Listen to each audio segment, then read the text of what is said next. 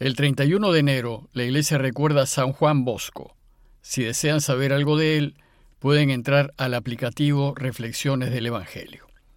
Y el martes de la cuarta semana del tiempo ordinario, el Evangelio que toque es el de Marcos 5, 21 al 43. En aquel tiempo, Jesús atravesó de nuevo en barca a la otra orilla. Se le reunió mucha gente a su alrededor y se quedó junto al lago. Se acercó un jefe de la sinagoga que se llamaba Jairo, y al verlo se echó a sus pies rogándole con insistencia, Mi niña está en las últimas. Ven, pon las manos sobre ella, para que se cure y viva. Jesús se fue con él, acompañado de mucha gente que lo apretaba. Había una mujer que padecía flujos de sangre desde hacía doce años. Muchos médicos la habían sometido a toda clase de tratamientos y se había gastado en eso toda su fortuna. Pero en vez de mejorar, se había puesto peor. Oyó hablar de Jesús y acercándose por detrás, entre la gente, le tocó el manto, pensando que con solo tocar el vestido se curaría. Inmediatamente se secó la fuente de sus hemorragias y notó que su cuerpo estaba curado. Jesús, notando que había salido fuerza de él, se volvió enseguida en medio de la gente preguntando, ¿Quién me ha tocado el manto? Los discípulos le contestaron, ¿Ves cómo te aprieta la gente y preguntas quién me ha tocado? Él seguía mirando alrededor para ver quién había sido. La mujer se acercó asustada y temblorosa al comprender lo que había pasado, se le echó a los pies y le confesó todo. Él le dijo, Hija, tu fe te ha curado. Vete en paz y con salud. Todavía estaba hablando cuando llegaron de casa del jefe de la sinagoga para decirle, Tu hija se ha muerto. ¿Para qué molestar más al maestro? Jesús alcanzó a oír lo que hablaban y le dijo al jefe de la sinagoga, No temas, basta que tengas fe. No permitió que lo acompañara nadie más que Pedro, Santiago y Juan, el hermano de Santiago. Llegaron a casa del jefe de la sinagoga y encontró el alboroto de los que lloraban y se lamentaban a gritos. Entró y les dijo, ¿Qué gritos y qué lloros son estos? La niña no está muerta, está dormida. Se reían de él, pero él los echó fuera a todos y con el padre y la madre de la niña y sus acompañantes, entró donde estaba la niña, la tomó de la mano y le dijo, Talita Kumi, que significa, contigo hablo, niña, levántate. La niña se puso en pie inmediatamente y echó a andar. Tenía doce años. Y se quedaron pasmados. Les insistió en que nadie se enterase y les dijo que dieran de comer a la niña.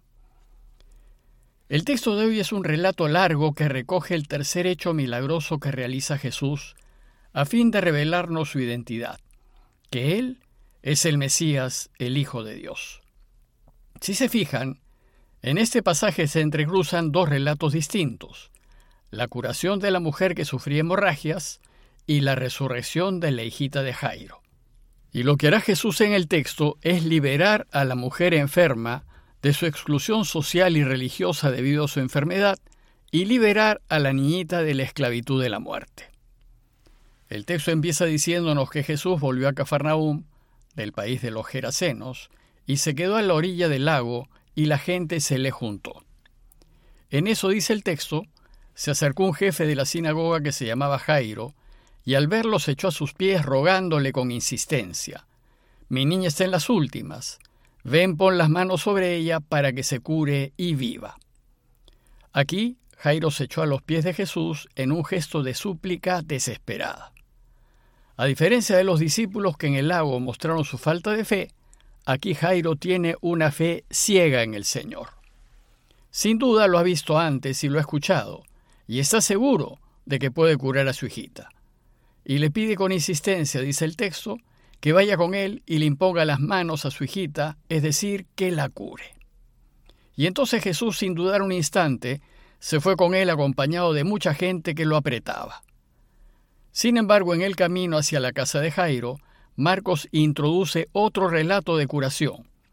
Se trata de una mujer enferma que sufría de hemorragias desde hacía 12 años y que se encontraba entre los que oprimían a Jesús.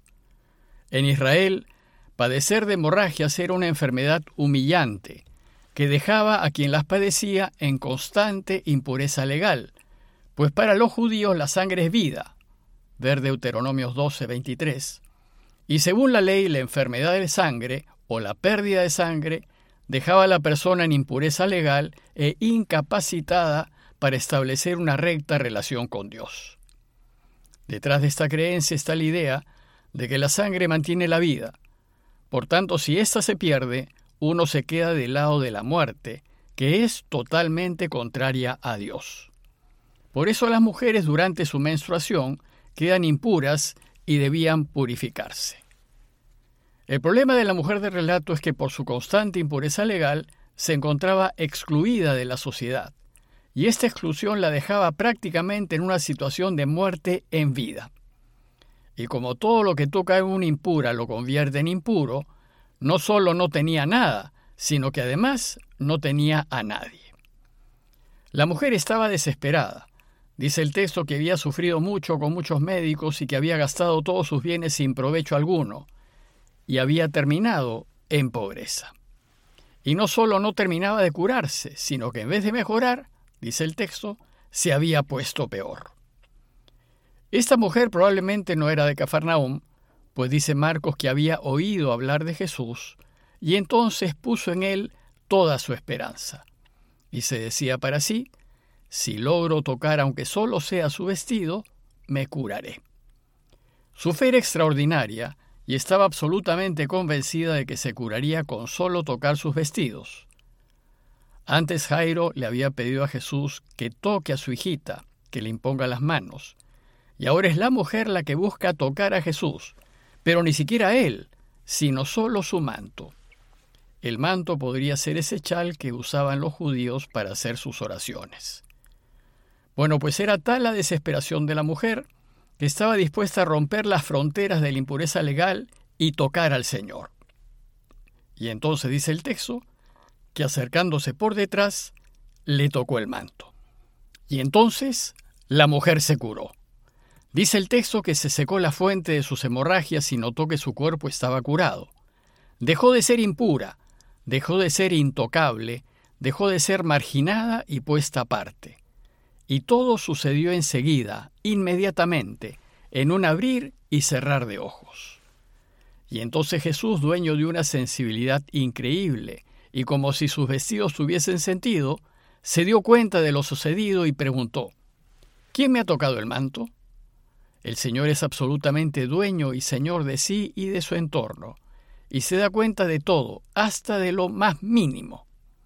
Él no pierde lo que da, pero sabe que lo da, y cuando da no se queda con menos, pues es fuente inagotable de vida.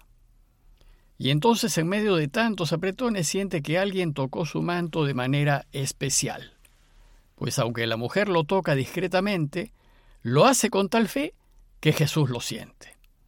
Jesús también se muestra aquí como perfecto hombre, pues no sabe quién lo ha tocado, y tiene que preguntar, mirar, descubrir. Los discípulos no le hacen caso y más bien le dicen, ¿estás viendo que la gente te oprime y preguntas quién me ha tocado? ¿Cómo se te ocurre hacer esa pregunta? Y la mujer, al verse descubierta, se acercó atemorizada y temblorosa y con cierta culpa. Entonces se postró ante él y le contó toda la verdad se lo dijo todo. Se postró como lo hizo Jairo, pero esta vez en gesto de perdón, disculpándose, pues la mujer impura al tocarlo había dejado a Jesús en impureza legal. Pero el Señor no la recriminó ni le llamó la atención por haberlo hecho legalmente impuro. Solo le dijo, Hija, tu fe te ha curado. Vete en paz y con salud. Y con estas palabras sacó a la mujer de su aislamiento total, físico, social y emocional, y se puede decir que la resucitó para la vida. En ese momento, dice el texto, llegaron de casa del jefe de la sinagoga para decirle, Tu hija ha muerto, ¿para qué molestar más al maestro? Dice el texto que Jesús, que oyó lo que habían dicho, no hizo caso, y dijo a Jairo, No temas, basta que tenga fe.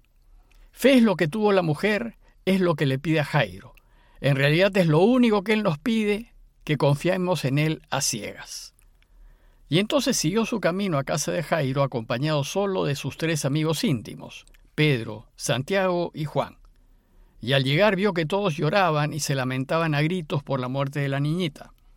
Y en medio de ese griterío Jesús dijo, La niña no está muerta, está dormida. Pues para los cristianos la muerte es solo un irse a dormir, para ser despertados después. El cristiano está convencido de que la muerte que ya ha sido vencida por Jesús no lo extingue ni lo desaparece, solo lo deja en un estado de dormición, para después despertar y vivir para siempre con Dios en la alegría infinita y total. Pero los que son del mundo no entienden esto, y dice el texto que se reían de él. En sus inicios la iglesia sufrió las burlas de la gente al afirmar que Jesús había resucitado. Y entonces fue donde la niña la tomó de la mano y le dijo, Contigo hablo, niña, levántate. Jesús decide devolverle a la niña la vida para que quede claro que Él tiene poder sobre la muerte. Y al tomarla de la mano el Señor quedó impuro, pues tocar un cadáver lo hacía a uno impuro. Pero a Jesús eso tampoco le importó pues su único deseo es dar vida. Entonces la niñita se puso en pie inmediatamente y echó a andar. Y también lo hizo inmediatamente, así como sucedió con la mujer enferma. Entonces Jesús pidió que le diesen de comer como prueba de que efectivamente estaba viva. También les pidió que nadie se entere, pero fue imposible no divulgarlo. La iglesia no se va a contener y lo va a proclamar Señor de la vida. Bueno, pues estos dos relatos nos aclaran más la identidad de Jesús y nos ayudan a responder a la pregunta, ¿quién eres, Jesús de Nazaret? Los relatos nos muestran que Jesús está por encima de la enfermedad y la muerte, y nos enseñan que con fe absoluta en Él seremos capaces de vencer enfermedades y muertes. Pidámosle a Dios que nos dé una fe como la de Jairo o como la de la mujer enferma, de manera que podamos seguirlo a donde quiera y como quiera, sabiendo que siempre se preocupará de que estemos bien. Parroquia de Fátima, Miraflores, Lima.